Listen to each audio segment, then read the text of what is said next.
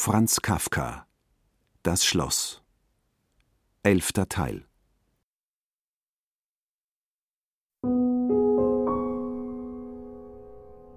Das Geheimnis steckt in den Vorschriften. Wie lange wirst du Widerstand leisten können? Diese Einladung in der stillen Nacht. K. schlief.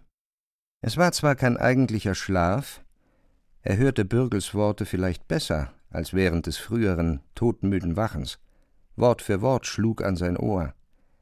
Aber das lästige Bewusstsein war geschwunden. Man folgt ihr und hat nun eigentlich aufgehört, Amtsperson zu sein. Er fühlte sich frei. Nicht Bürgel hielt ihn mehr, nur er tastete noch manchmal nach Bürgel hin. Er war noch nicht in der Tiefe des Schlafes, aber eingetaucht in ihn war er. Niemand sollte ihm das mehr rauben. Es ist die schwere Stunde des Beamten. Man muss sich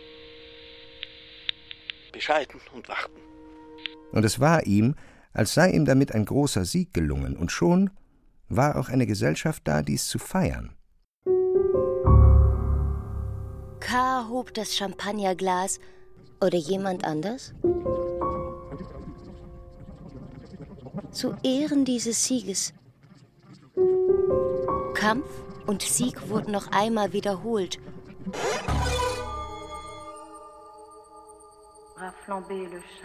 Oder fanden erst jetzt statt? Waren schon früher gefeiert worden, weil der Ausgang gewiss war, glücklicherweise. Ein Sekretär, nackt, ähnlich der Statue eines griechischen Gottes, wurde von K. im Kampf bedrängt. Es war sehr komisch. K. lächelte darüber sanft im Schlaf. Wie der Sekretär aus seiner stolzen Haltung durch K.s Vorstöße immer aufgeschreckt wurde und etwa den hochgestreckten Arm und die geballte Faust schnell dazu verwenden musste, um seine Blößen zu decken. Und doch damit noch immer zu langsam war.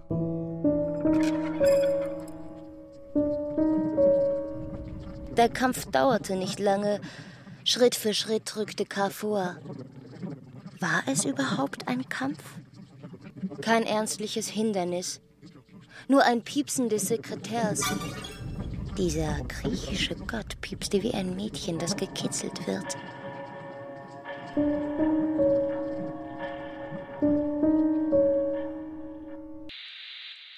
Und schließlich war er fort. K. war allein in einem großen Raum. Kampfbereit drehte er sich um und suchte den Gegner. Es war aber niemand mehr da. Auch die Gesellschaft hatte sich verlaufen, nur das Champagnerglas lag zerbrochen auf der Erde. K. zertrat es völlig. Die Scherben aber stachen, zusammenzuckend erwachte er doch wieder. Ihm war übel wie einem kleinen Kind, wenn es geweckt wird. Trotzdem streifte ihm beim Anblick der entblößten Brust Bürgels vom Traum her der Gedanke: Hier hast du ja deinen griechischen Gott. Reiß ihn doch aus den Federn. Es gibt aber, sagte Bürgel nachdenklich, das Gesicht zur Zimmerdecke erhoben, als suche er in der Erinnerung nach Beispielen, könne aber keine finden.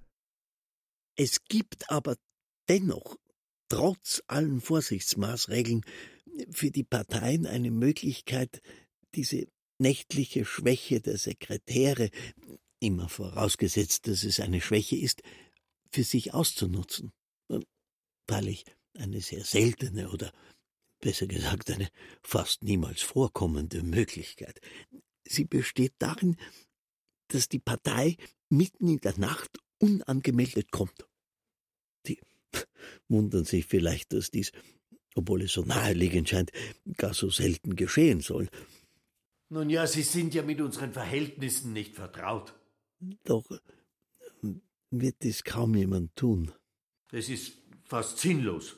Zunächst würde man dadurch den zuständigen Sekretär sehr erbittern. Wir Sekretäre sind zwar untereinander hinsichtlich der Arbeit gewiss nicht eifersüchtig.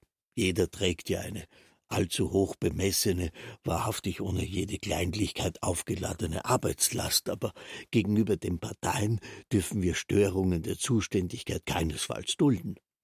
Mancher hat schon die Partie verloren, weil er, da an zuständiger Stelle nicht vorwärts zu kommen glaubte, an unzuständiger durchzuschlüpfen versuchte. K. nickte lächelnd. Er glaubte jetzt alles genau zu verstehen. Nicht deshalb, weil es ihn bekümmerte, sondern weil er nun überzeugt war, in den nächsten Augenblicken würde er völlig einschlafen. Zwischen den zuständigen Sekretären auf der einen Seite und den Unzuständigen auf der anderen und angesichts der Masse der vollbeschäftigten Parteien würde er in tiefen Schlaf sinken und auf diese Weise allem entgehen. An die leise, selbstzufriedene, für das eigene Einschlafen offenbar vergeblich arbeitende Stimme Bürgels hatte er sich nun so gewöhnt, dass sie seinen Schlaf mehr befördern als stören würde. Klappere, Mühle. Klappere, dachte er, du klapperst nur für mich.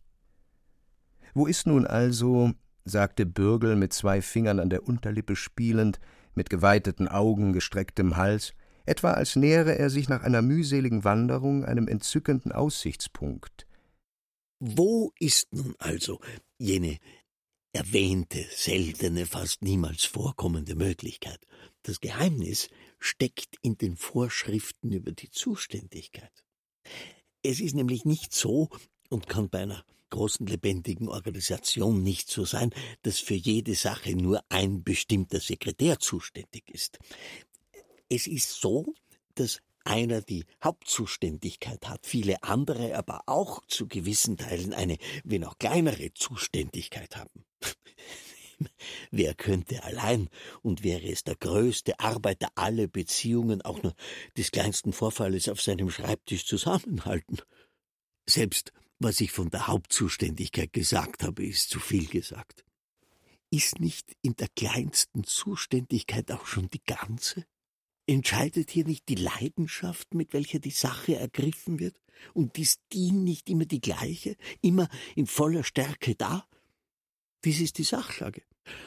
Und nun erwägen Sie, Herr Landvermesser, die Möglichkeit, dass eine Partei durch irgendwelche Umstände trotz den Ihnen schon beschriebenen, im Allgemeinen völlig ausreichenden Hindernissen dennoch mitten in der Nacht einen Sekretär überrascht, der eine gewisse Zuständigkeit für den betreffenden Fall besitzt.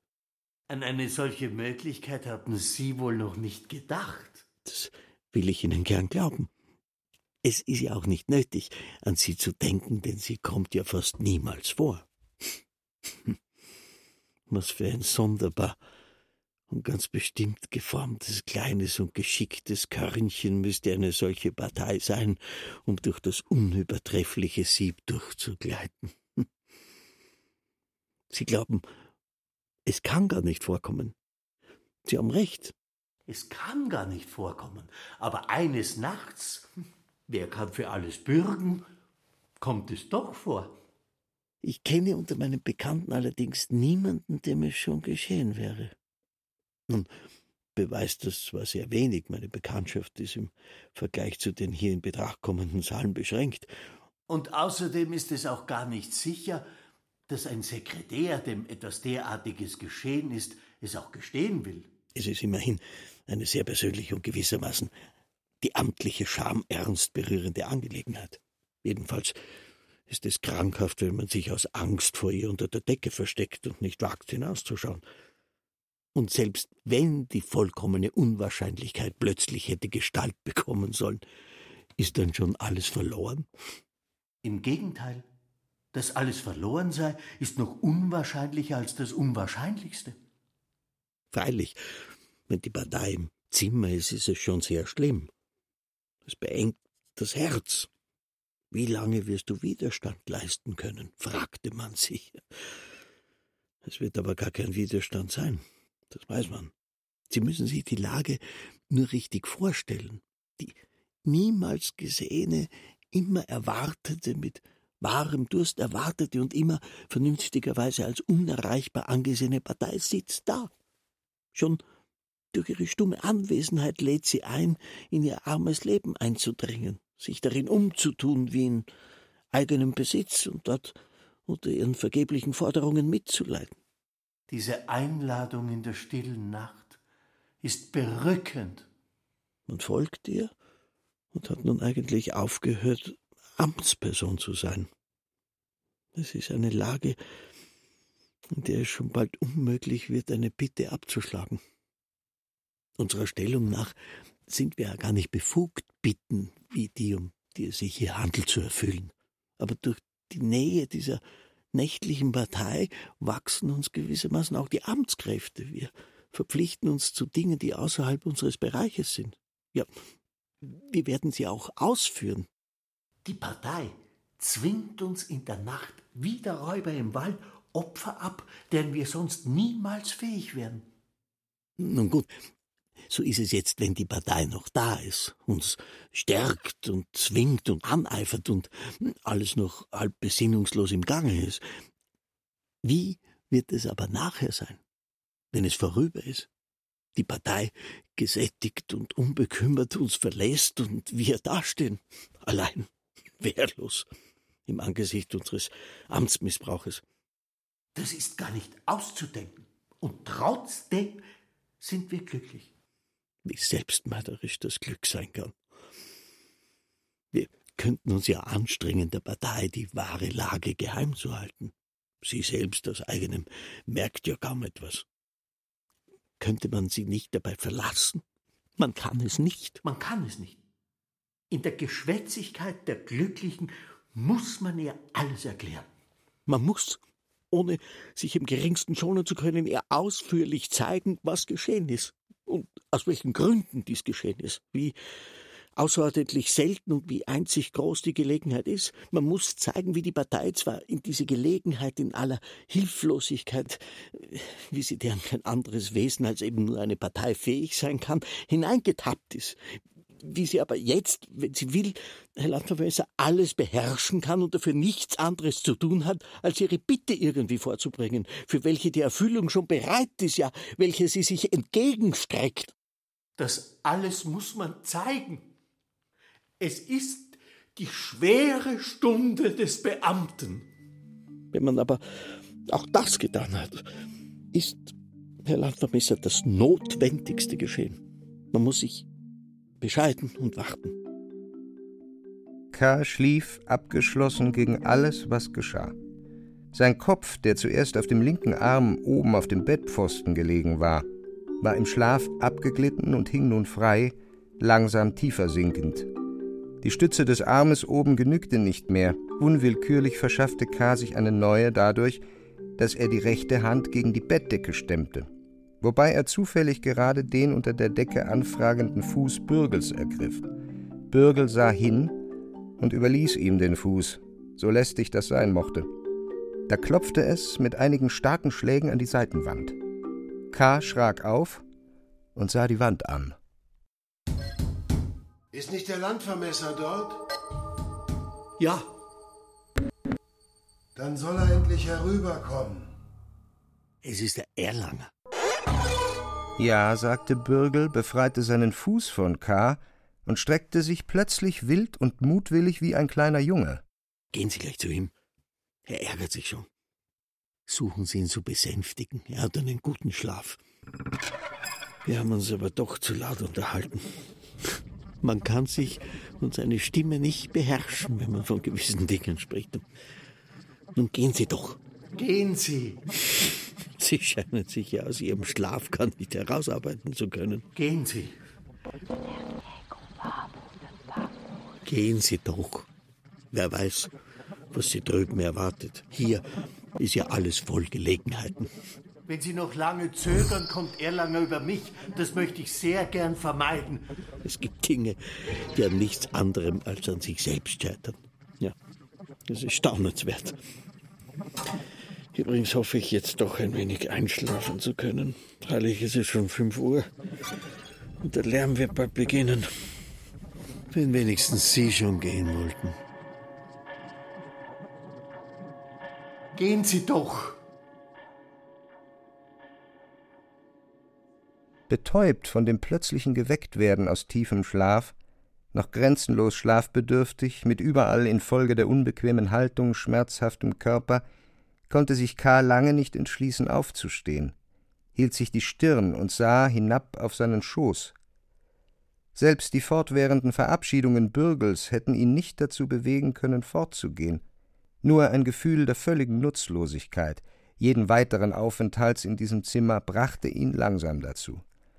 Unbeschreiblich öde schien ihm dieses Zimmer.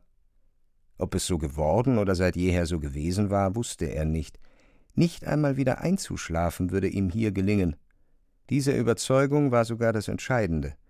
Darüber ein wenig lächelnd erhob er sich, stützte sich, wo er nur eine Stütze fand, am Bett, an der Wand, an der Tür, und ging, als hätte er sich längst von Bürgel verabschiedet, ohne Gruß hinaus. Erlanger war zum Weggehen schon völlig bereit.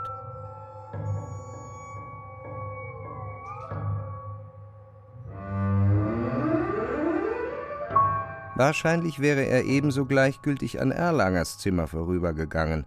Er trug einen schwarzen Pelzmantel mit knappem, hochgeknöpftem Kragen. Wenn Erlanger nicht in der offenen Türe gestanden wäre und ihm zugewinkt hätte. Ein Diener reichte ihm gerade die Handschuhe und hielt noch eine Pelzmütze. Sie hätten schon längst kommen sollen. Ein kurzer, einmaliger Wink mit dem Zeigefinger.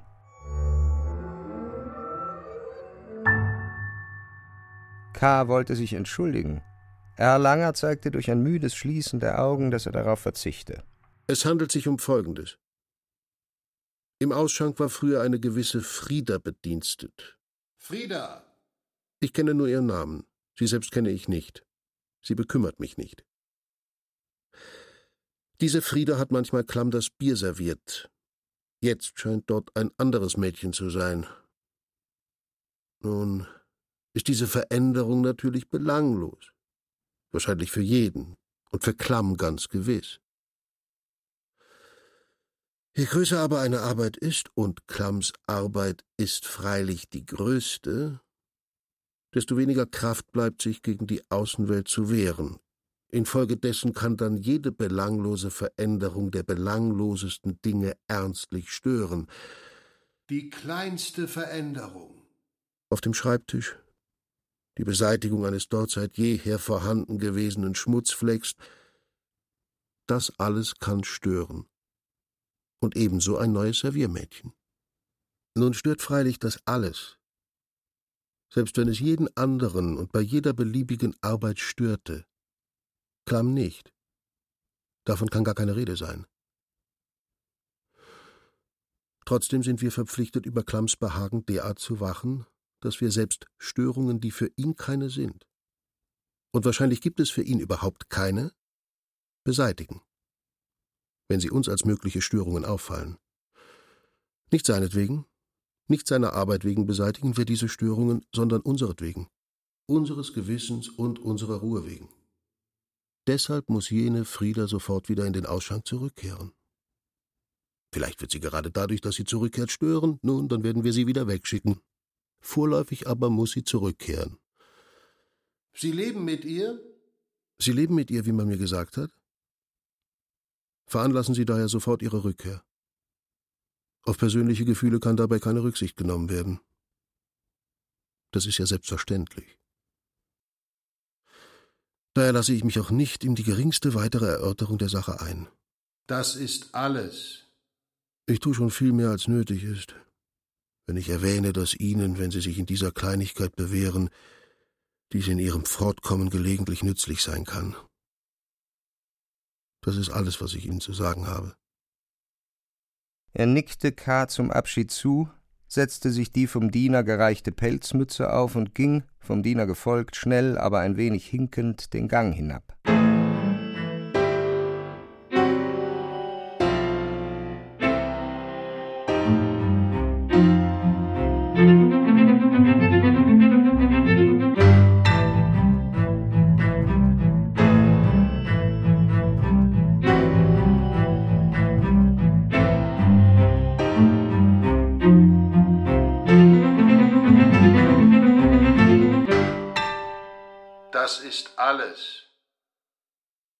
Manchmal wurden hier Befehle gegeben, die sehr leicht zu erfüllen waren, aber diese Leichtigkeit freute K. nicht. Nicht nur, weil der Befehl Frieda betraf, und zwar als Befehl gemeint war, aber K. wie ein Verlachen klang, sondern vor allem deshalb, weil aus ihm für K. die Nutzlosigkeit aller seiner Bestrebungen entgegensah. Über ihn hinweg gingen die Befehle, die ungünstigen und die günstigen. Und auch die günstigen hatten wohl einen letzten ungünstigen Kern. Jedenfalls aber gingen alle über ihn hinweg. Und er war viel zu tief gestellt, um in sie einzugreifen oder gar sie verstummen zu machen und für seine Stimme Gehör zu bekommen. Wenn der Erlanger abwinkt, was willst du tun? Und wenn er nicht abwinkte, was könntest du ihm sagen? Zwar blieb sich K. dessen bewusst, dass seine Müdigkeit ihm heute mehr geschadet hatte als alle Ungunst der Verhältnisse, aber warum konnte er, der geglaubt hatte, sich auf seinen Körper verlassen zu können, und der ohne diese Überzeugung sich gar nicht auf den Weg gemacht hätte, warum konnte er eine geschlechte und eine schlaflose Nacht nicht ertragen? Warum wurde er gerade hier so unbeherrschbar müde, wo niemand müde war, oder wo vielmehr jeder und immerfort müde war, ohne dass dies die Arbeit schädigte. Ja, es schien sie vielmehr zu fördern. Daraus war zu schließen, dass es in ihrer Art eine ganz andere Müdigkeit war als jene Kars. Hier war es wohl die Müdigkeit inmitten glücklicher Arbeit.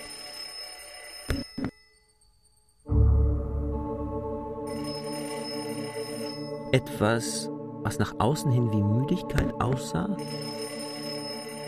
und eigentlich unzerstörbare Ruhe, unzerstörbarer Frieden war. Wenn man mittags ein wenig müde ist, so gehört das zum glücklichen natürlichen Verlauf des Tages. Die Herren hier haben immer Fortmittag, sagte sich K. Und es stimmte sehr damit überein, dass es jetzt um fünf Uhr schon überall zu Seiten des Ganges lebendig wurde. Dieses Stimmengewirr in den Zimmern hatte etwas äußerst Fröhliches.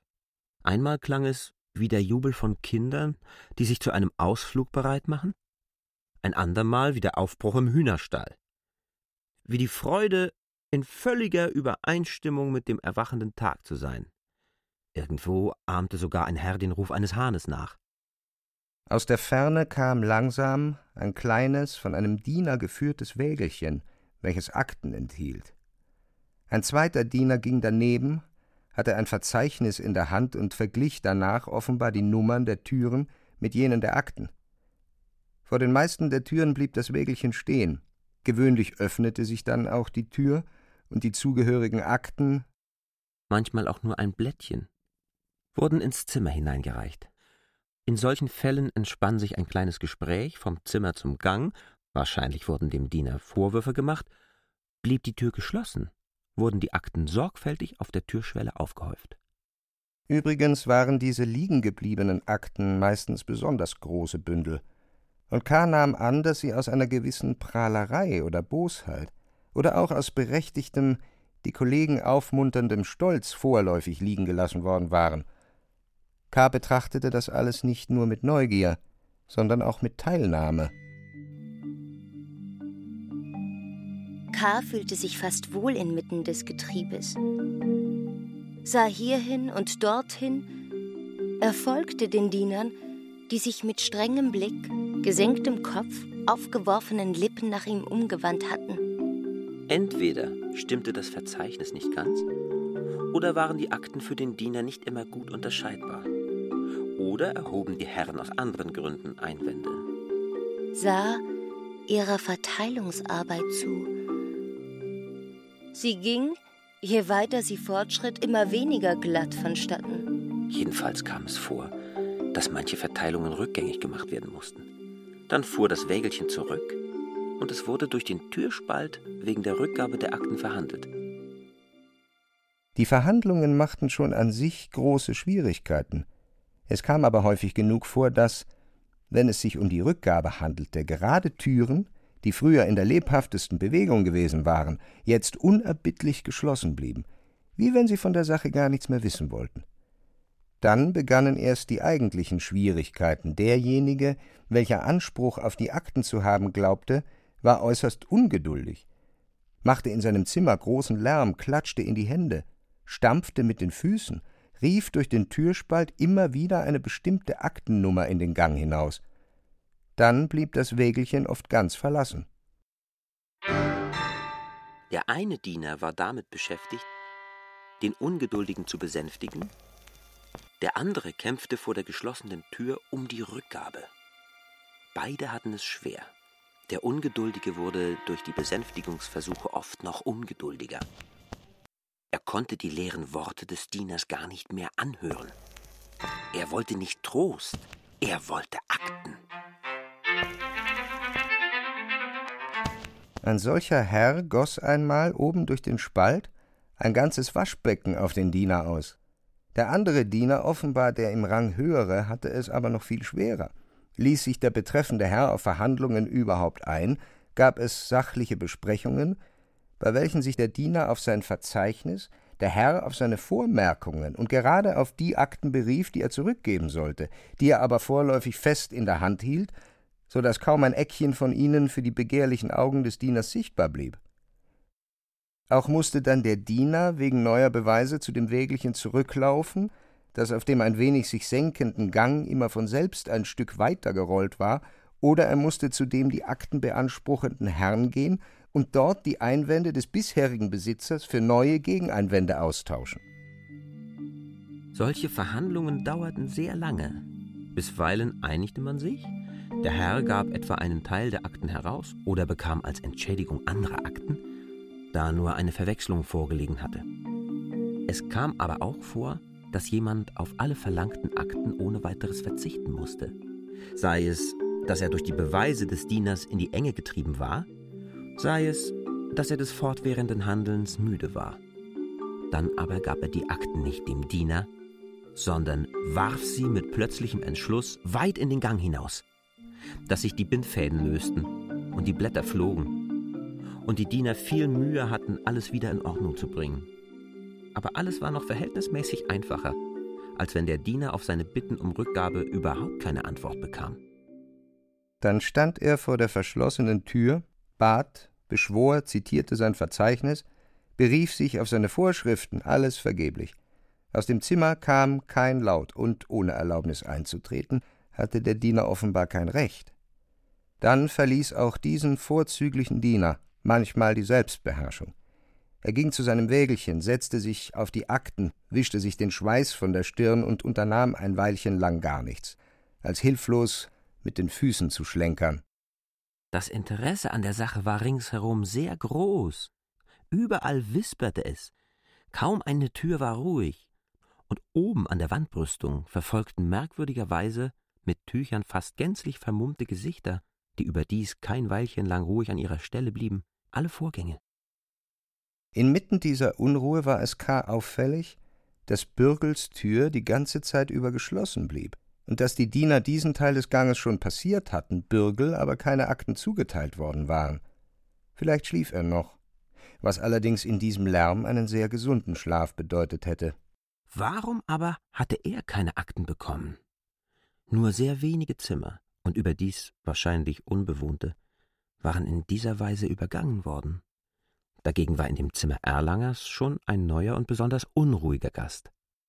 Erlanger musste von ihm in der Nacht förmlich ausgetrieben worden sein. Das passte wenig zu Erlangers kühlem, weitläufigem Wesen, aber dass er K. an der Türschwelle hatte erwarten müssen, deutete doch darauf hin. Von allen abseitigen Beobachtungen kehrte dann K. immer bald wieder zu dem Diener zurück. Für diesen Diener traf das wahrlich nicht zu, was man K. sonst von den Dienern im Allgemeinen, von ihrer Untätigkeit, ihrem bequemen Leben, ihrem Hochmut erzählt hatte. Es gab wohl auch Ausnahmen unter den Dienern oder, was wahrscheinlicher war, verschiedene Gruppen unter ihnen. Denn hier waren, wie K. merkte, viele Abgrenzungen, von denen er bisher kaum eine Andeutung zu sehen bekommen hatte. Besonders die Unnachgiebigkeit dieses Dieners gefiel ihm sehr. Im Kampf mit diesen kleinen, hartnäckigen Zimmern, K. schien es oft ein Kampf mit den Zimmern, da er die Bewohner kaum zu sehen bekam, ließ der Diener nicht nach. Er ermattete zwar, Wer wäre nicht ermattet? Aber bald hatte er sich wieder erholt, glitt vom Wägelchen herunter und ging aufrecht mit zusammengebissenen Zähnen wieder gegen die zu erobernde Tür los. Da er sah, dass er durch offenen Angriff nichts erreichen konnte, versuchte er es auf andere Weise. Zum Beispiel, soweit es K. richtig verstand, durch List. Er ließ dann scheinbar von der Tür ab, ließ sie gewissermaßen ihre Schweigsamkeit erschöpfen, wandte sich anderen Türen zu, Nach einer Weile kehrte er wieder zurück, rief den anderen Diener, alles auffallend und laut, und begann auf der Schwelle der verschlossenen Tür Akten aufzuhäufen, so, als habe er seine Meinung geändert, und dem Herrn sei rechtmäßigerweise nichts wegzunehmen, sondern vielmehr zuzuteilen. Ruhig ging der Diener weiter. Der Diener ging weiter.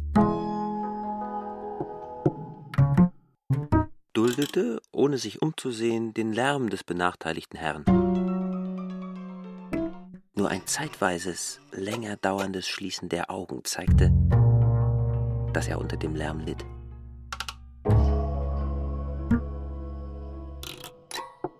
Wenn der Herr die Tür öffnete, vorsichtig, um die Akten hineinzuziehen, dann war er mit ein paar Sprüngen dort.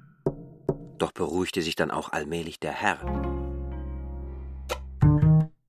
Schob den Fuß zwischen Tür und Pfosten, zwang so den Herrn, mit ihm zu verhandeln. Ein halbwegs befriedigendes Ergebnis. Aber auch nachdem es schon ganz still geworden war.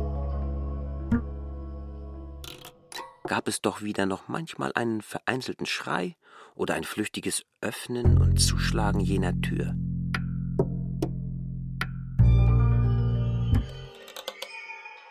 Gelang es nicht so, oder schien ihm bei einer Tür dies nicht die richtige Art, versuchte er es anders. Er verlegte sich dann zum Beispiel auf den Herrn, welcher die Akten beanspruchte. Dann schob er den anderen, immer nur mechanisch arbeitenden Diener, eine recht wehrlose Hilfskraft, beiseite und begann selbst auf den Herrn einzureden, flüsternd, heimlich, den Kopf tief ins Zimmer steckend. Wahrscheinlich machte er ihm Versprechungen und sicherte ihm auch für die nächste Verteilung eine entsprechende Bestrafung des anderen Herrn zu, wenigstens zeigte er öfters nach der Tür des Gegners und lachte, soweit es seine Müdigkeit erlaubte. Dann aber gab es Fälle, ein oder zwei, wo er freilich alle Versuche aufgab, aber auch hier glaubte K., dass es nur ein scheinbares Aufgeben oder zumindest ein Aufgeben aus berechtigten Gründen sei. Jedenfalls zeigte es sich, dass auch hier der Diener wahrscheinlich völlig richtig vorgegangen war. Nur ein Herr blieb schließlich, der sich nicht beruhigen wollte. Lange schwieg er, aber nur um sich zu erholen.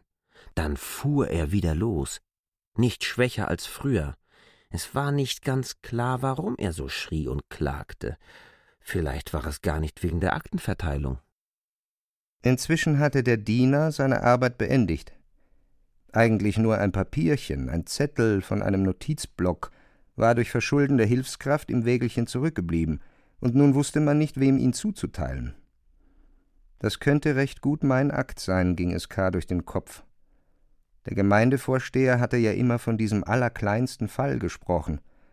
Und K. suchte, so willkürlich und lächerlich er selbst im Grunde seine Annahme fand, sich dem Diener, der den Zettel nachdenklich durchsah, zu nähern. Das war nicht ganz leicht, denn der Diener vergalt K.s Zuneigung schlecht. Auch inmitten der härtesten Arbeit hatte er immer noch Zeit gefunden, um böse oder ungeduldig mit nervösem Kopfrücken nach K. hinzusehen. Erst jetzt, nach beendigter Verteilung, schien er K. ein wenig vergessen zu haben, wie er auch sonst gleichgültiger geworden war. Seine große Erschöpfung machte das begreiflich. Auch mit dem Zettel gab er sich nicht viel Mühe. Er las ihn vielleicht gar nicht durch, er tat nur so. Und obwohl er hier auf dem Gang wahrscheinlich jedem Zimmerherrn mit der Zuteilung des Zettels eine Freude gemacht hätte, entschloss er sich anders. Er war des Verteilens schon satt. Mit dem Zeigefinger an den Lippen gab er seinem Begleiter ein Zeichen zu schweigen, zerriss den Zettel in kleine Stücke und steckte sie in die Tasche. Es war wohl die erste Unregelmäßigkeit, die K. hier im Bürobetriebe gesehen hatte. Allerdings war es möglich, dass er auch sie unrichtig verstand.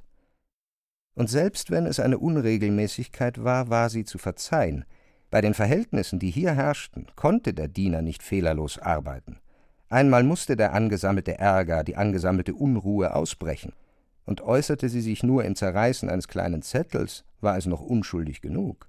Noch immer gellte ja die Stimme des durch nichts zu beruhigenden Herrn durch den Gang, und die Kollegen, die in anderer Hinsicht sich nicht sehr freundschaftlich zueinander verhielten, schienen hinsichtlich des Lärms völlig einer Meinung zu sein.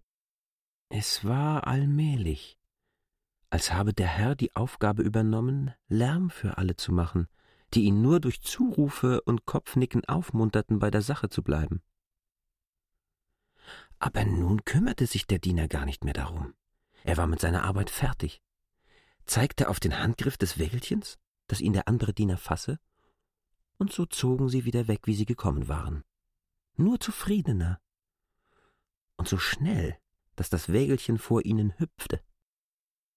Nur einmal zuckten sie noch zusammen und blickten zurück, als der immerfort schreiende Herr, vor dessen Tür sich K. jetzt herumtrieb, weil er gern verstanden hätte, was der Herr eigentlich wollte, mit dem Schreien offenbar nicht mehr das Auskommen fand, wahrscheinlich den Knopf einer elektrischen Glocke entdeckt hatte und wohl entzückt darüber, so entlastet zu sein, statt des Schreiens jetzt ununterbrochen zu läuten anfing. Daraufhin begann ein großes Gemurmel in den anderen Zimmern. Es schien Zustimmung zu bedeuten. Der Gang belebte sich. Ein Verkehr schien sich dort zu entwickeln, wie in einem lebhaften engen Gässchen. Der Herr schien etwas zu tun, was alle gern schon längst getan hätten. Die Türen warteten ungeduldig darauf, dass K. vorüberkomme. War es vielleicht die Bedienung? Vielleicht Frieda, die der Herr herbeiläuten wollte? Endlich, damit sie die Herren entlassen könnten. Und immer wieder angeschlagen die Glocken, wie um einen Sieg zu feiern. Da mochte er lange läuten. Frieda war ja damit beschäftigt, Jeremias in nasse Tücher zu wickeln. Und selbst wenn er schon gesund sein sollte, hatte sie keine Zeit, denn dann lag sie in seinen Armen. Aber das Läuten hatte doch sofort eine Wirkung. Schon eilte aus der Ferne der Herrenhofwirt selbst herbei. Schwarz gekleidet und zugeknöpft wie immer, aber es war, als vergesse er seine Würde, so lief er. Die Arme hatte er halb ausgebreitet, so, als sei er wegen eines großen Unglücks gerufen und komme, um es zu fassen und an seiner Brust gleich zu ersticken. Und unter jeder kleinen Unregelmäßigkeit des Läutens schien er kurz hochzuspringen und sich noch mehr zu beeilen. Ein großes Stück hinter ihm erschien nun auch noch seine Frau. Auch sie lief mit ausgebreiteten Armen, aber ihre Schritte waren kurz und geziert, und K. dachte, sie werde zu spät kommen. Der Wirt werde inzwischen alles Nötige getan haben und um den Wirt für seinen Lauf Platz zu machen, stellte sich K. eng an die Wand. Aber der Wirt blieb gerade bei K. stehen, als sei dieser sein Ziel. Und gleich war auch die Wirtin da, und beide überhäuften ihn mit Vorwürfen, die er in der Eile und Überraschung nicht verstand. Besonders da sich auch die Glocke des Herrn einmischte und sogar andere Glocken zu arbeiten begannen, jetzt nicht mehr aus Not, sondern nur zum Spiel und im Überfluss der Freude. K. war, weil ihm viel daran lag, seine Schuld genau zu verstehen, sehr damit einverstanden, dass ihn der Wirt unter den Arm nahm und mit ihm aus diesem Lärm fortging, der sich immerfort noch steigerte, denn hinter ihnen K. drehte sich gar nicht um, weil der Wirt und noch mehr von der anderen Seite her die Wirtin auf ihn einredeten, öffneten sich nun die Türen ganz. Nun endlich, sie waren schon wieder in dem stillen weißen Hof, wo einige Schlitten warteten, erfuhr K. allmählich, worum es sich handelte. Weder der Wirt noch die Wirtin konnten begreifen, dass K. etwas derartiges zu tun hatte wagen können. Aber was hatte er denn getan? Immer wieder fragte es K., konnte es aber lange nicht erfragen, weil die Schuld den beiden allzu selbstverständlich war und sie daher an seinen guten Glauben nicht im entferntesten dachten. Nur sehr langsam erkannte K. alles. K. war zu Unrecht in dem Gang gewesen. Ihm war im Allgemeinen höchstens und dies nur gnadenweise und gegen jeden Widerruf der Ausschank zugänglich. War er von einem Herrn vorgeladen, musste er natürlich am Ort der Vorladung erscheinen, sich aber immer dessen bewusst bleiben, er hatte doch wohl wenigstens den üblichen Menschenverstand, dass er irgendwo war, wo er eigentlich nicht hingehörte, wohin ihn nur ein Herr höchst widerwillig, nur weil es eine amtliche Angelegenheit verlangte und entschuldigte, gerufen hatte. Er hatte daher schnell zu erscheinen, sich dem Verhör zu unterziehen, dann aber womöglich noch schneller zu verschwinden. Hatte er denn dort auf dem Gang gar nicht das Gefühl der schweren Ungehörigkeit gehabt? Aber wenn er es gehabt hätte, wie hätte er sich dort herumtreiben können, wie ein Tier auf der Weide? Sei er nicht zu einem Nachtverhör vorgeladen gewesen, und wisse er nicht, warum die Nachtverhöre eingeführt sind? Die Nachtverhöre, und hier bekam K. eine neue Erklärung ihres Sinnes, hätten doch nur den Zweck, Parteien, deren Anblick den Herren bei Tag unerträglich wäre, abzuhören. Schnell, in der Nacht bei künstlichem Licht, mit der Möglichkeit, gleich nach dem Verhör alle Hässlichkeit im Schlaf zu vergessen. Das Benehmen K.s aber habe aller Vorsichtsmaßregeln gespottet. Selbst Gespenster verschwinden gegen Morgen, aber K. sei dort geblieben, die Hände in den Taschen, so als erwarte er, dass, da er sich nicht entfernte, der ganze Gang mit allen Zimmern und Herren sich entfernen werde. Und dies wäre auch, dessen könne er auch sicher sein, ganz gewiss geschehen, wenn es nur irgendwie möglich wäre. Denn das Zartgefühl der Herren sei grenzenlos. Keiner werde K. etwa forttreiben oder auch nur das allerdings Selbstverständliche sagen, dass er endlich fortgehen solle. Keiner werde das tun, obwohl sie während K.s Anwesenheit vor Aufregung wahrscheinlich zittern und der Morgen ihre liebste Zeit ihnen vergällt wird. Statt gegen K. vorzugehen, ziehen sie es vor zu leiden, wobei allerdings wohl die Hoffnung mitspielt, dass K. doch endlich das in die Augen schlagende auch werde allmählich erkennen müssen und entsprechend dem Leid der Herren selbst auch darunter bis zur Unerträglichkeit werde leiden müssen, so entsetzlich unpassend, allen sichtbar hier auf dem Gang am Morgen zu stehen. Vergebliche Hoffnung. Sie wissen nicht oder wollen es in ihrer Freundlichkeit und Herablassung nicht wissen, dass es auch unempfindliche, harte, durch keine Ehrfurcht zu erweichende Herzen gibt. Sucht nicht selbst die Nachtmotte das arme Tier, wenn der Tag kommt, einen stillen Winkel auf? Macht sich platt, möchte am liebsten verschwinden und ist unglücklich darüber, dass sie es nicht kann? K. dagegen stellt sich dorthin, wo er am sichtbarsten ist. Und könnte er dadurch das Heraufkommen des Tages verhindern, würde er es tun. Er kann es nicht verhindern, aber verzögern. Erschweren kann er es leider. Hat er nicht die Verteilung der Akten mit angesehen? Etwas, was niemand mit ansehen dürfe, außer die nächsten Beteiligten? Etwas, was weder Wirt noch Wirtin in ihrem eigenen Hause haben sehen dürfen, wovon sie nur andeutungsweise haben erzählen hören, wie zum Beispiel heute von den Dienern. Habe er denn nicht bemerkt, unter welchen Schwierigkeiten die Aktenverteilung vor sich gegangen sei, etwas an sich Unbegreifliches, da doch jeder der Herren nur der Sache dient, niemals an seinen Einzelvorteil denkt und daher mit allen Kräften darauf hinarbeiten müsste, dass die Aktenverteilung, diese wichtige, grundlegende Arbeit schnell und leicht und fehlerlos erfolge. Und sei denn K. wirklich auch nicht von der Ferne die Ahnung aufgetaucht, dass die Hauptursache aller Schwierigkeiten die sei, dass die Verteilung bei fast geschlossenen Türen durchgeführt werden müsse, ohne die Möglichkeit unmittelbaren Verkehrs zwischen den Herren, die sich miteinander natürlich im Nu verständigen könnten, während die Vermittlung durch die Diener fast stundenlang dauern müsse, niemals klaglos geschehen kann, eine dauernde Qual für Herren und Diener ist und wahrscheinlich noch bei der späteren Arbeit schädliche Folgen haben wird? Und warum konnten die Herren nicht miteinander verkehren? Ja, verstehe es denn K. noch immer nicht? Etwas Ähnliches sei der Wirtin, und der Wirt bestätigte es auch für seine Person, noch nicht vorgekommen. Und sie hätten doch schon mit mancherlei widerspenstigen Leuten zu tun gehabt. Dinge, die man sonst nicht auszusprechen wage, müsse man ihm offen sagen, denn sonst verstehe er das Allernotwendigste nicht. Nun also, da es gesagt werden müsse, seinetwegen, nur und ausschließlich seinetwegen haben die Herren aus ihren Zimmern nicht hervorkommen können da sie am Morgen, kurz nach dem Schlaf, zu schamhaft, zu verletzlich sind, um sich fremden Blicken aussetzen zu können. Sie fühlen sich förmlich, mögen sie auch noch so vollständig angezogen sein, zu sehr entblößt, um sich zu zeigen. Es ist ja schwer zu sagen, weshalb sie sich schämen. Vielleicht schämen sie sich, diese ewigen Arbeiter, nur deshalb, weil sie geschlafen haben. Aber vielleicht noch mehr als sich zu zeigen, schämen sie sich, fremde Leute zu sehen was sie glücklich mit Hilfe der Nachtverhöre überwunden haben, den Anblick der ihnen so schwer erträglichen Parteien, wollen sie nicht jetzt am Morgen plötzlich unvermittelt, in aller Naturwahrheit von neuem auf sich eindringen lassen. Dem sind sie eben nicht gewachsen. Was für ein Mensch muss das sein, der das nicht respektiert? Nun, es muss ein Mensch wie K. sein.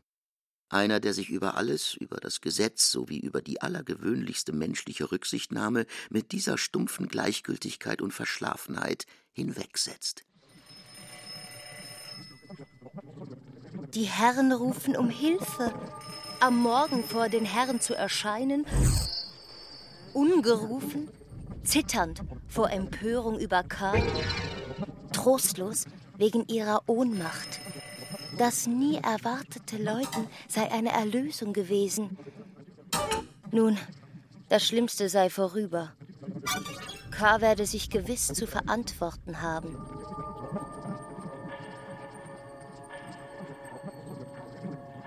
Sie waren inzwischen bis in den Ausschank gekommen. Warum der Wirt trotz all seinem Zorn K. doch noch hierher geführt hatte, war nicht ganz klar. Vielleicht hatte er doch erkannt, dass K.s Müdigkeit es ihm zunächst unmöglich machte, das Haus zu verlassen. Ohne eine Aufforderung, sich zu setzen, abzuwarten, sank K. gleich auf einem der Fässer förmlich zusammen. Dort im Finstern war ihm wohl. In dem großen Raum brannte jetzt nur eine schwache elektrische Lampe über den Bierhähnen. Auch draußen war noch tiefe Finsternis. Es schien schneetreibend zu sein. War man hier in der Wärme, musste man dankbar sein und Vorsorge treffen, dass man nicht vertrieben werde. Der Wirt und die Wirtin standen noch immer vor ihm, als bedeute er immerhin noch eine gewisse Gefahr, als sei es bei seiner völligen Unzuverlässigkeit gar nicht ausgeschlossen, dass er sich plötzlich aufmache und versuche, wieder in den Gang einzudringen. Auch waren sie selbst müde von dem nächtlichen Schrecken und dem vorzeitigen Aufstehen besonders die Wirtin. Ja, die Wirtin. Ihr seidenartig, knisterndes, breitröckiges, braunes, ein wenig unordentlich geknöpftes Kleid. Wo hatte sie es in der Eile hervorgeholt? Wie ihr mich ansieht. Den Kopf wie geknickt an die Schulter ihres Mannes gelehnt, kindlich böse Blicke auf K. gerichtet. K. danke Ihnen dafür, dass Sie der peinlichen Szene ein Ende gemacht hätten. Sollte er zur Verantwortung gezogen werden, werde ihm das sehr willkommen sein, denn nur so könne er eine allgemeine Missdeutung seines Benehmens verhindern. Nur die Müdigkeit und nichts anderes sei daran schuld gewesen. Diese Müdigkeit aber stamme daher, dass er die Anstrengung der Verhöre noch nicht gewöhnt sei. Er sei ja noch nicht lange hier. Werde er darin einige Erfahrung haben, werde er etwas Ähnliches nicht wieder vorkommen können. Vielleicht nehme er die Verhöre zu ernst, aber das sei doch wohl an sich kein Nachteil. Er habe zwei Verhöre kurz nacheinander durchzumachen gehabt, eines bei Bürgel und das zweite bei Erlanger. Besonders das erste habe ihn sehr erschöpft. Das zweite allerdings habe nicht lange gedauert, Erlanger habe ihn nur um eine Gefälligkeit gebeten, aber beide zusammen seien mehr, als er auf einmal ertragen könne. Vielleicht wäre etwas derartiges auch für einen anderen, etwa den Herrn Wirt, zu viel. Leider hätten nur Erlanger und Bürgel seinen Zustand erkannt, und sicher hätten sie sich seiner angenommen und alles weitere verhütet, aber Erlanger habe nach dem Verhör gleich weggehen müssen, offenbar um ins Schloss zu fahren, und Bürgel sei, wahrscheinlich von jenem Verhör ermüdet, wie hätte es also K. ungeschwächt überdauern sollen, eingeschlafen und habe sogar die ganze Aktenverteilung verschlafen. Hätte K. eine ähnliche Möglichkeit gehabt, er hätte sie mit Freuden benutzt und gern auf alle verbotenen Einblicke verzichtet, dies umso leichter, als er ja in Wirklichkeit gar nichts zu sehen imstande gewesen sei und deshalb auch die empfindlichsten Herren sich ungescheut vor ihm hätten zeigen können. Die Erwähnung der beiden Verhöre, gar jenes mit Erlanger, und der Respekt, mit welchem K. von den Herren sprach, stimmten ihm den Wirt günstig. Er schien schon K.s Bitte, ein Brett auf die Fässer legen und dort wenigstens bis zur Morgendämmerung schlafen zu dürfen, erfüllen zu wollen. Die Wirtin war aber deutlich dagegen. An ihrem Kleid, dessen Unordnung ihr erst jetzt zu Bewusstsein gekommen war, hier und dort nutzlos rückend, schüttelte sie immer wieder den Kopf. Ein offenbar alter Streit, die Reinlichkeit des Hauses betreffend, war wieder daran auszubrechen. Für K. in seiner Müdigkeit nahm das Gespräch des Ehepaares übergroße Bedeutung an.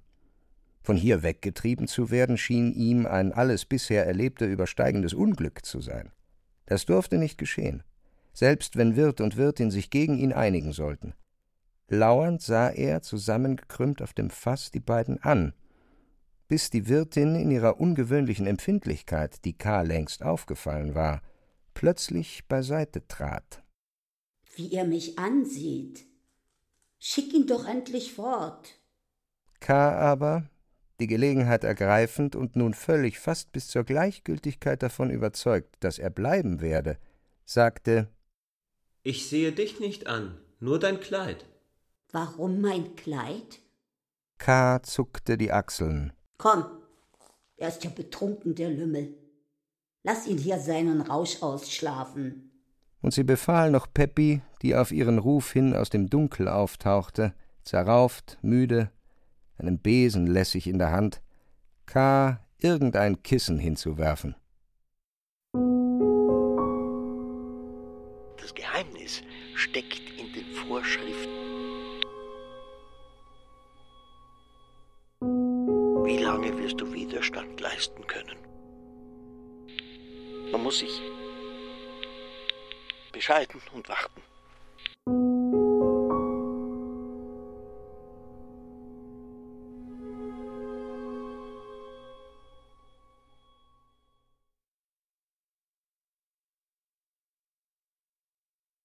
Franz Kafka Das Schloss Elfter Teil Erzähler Michael Rotschopf. K. David Striso. Beobachter vom Schloss Werner Wölbern. Frauenstimme Delilah Piasco. Bürgel Johannes Silberschneider. Erlanger Stefan Wilkening. Wirtin vom Herrenhof Margit Bendokat. Ton und Technik Markus Huber, Andreas Meinitzberger und Adele Kurzil. Regieassistenz Stefanie Ramp. Bearbeitung, Regie und Musik Klaus Bulert. Produktion Bayerischer Rundfunk 2016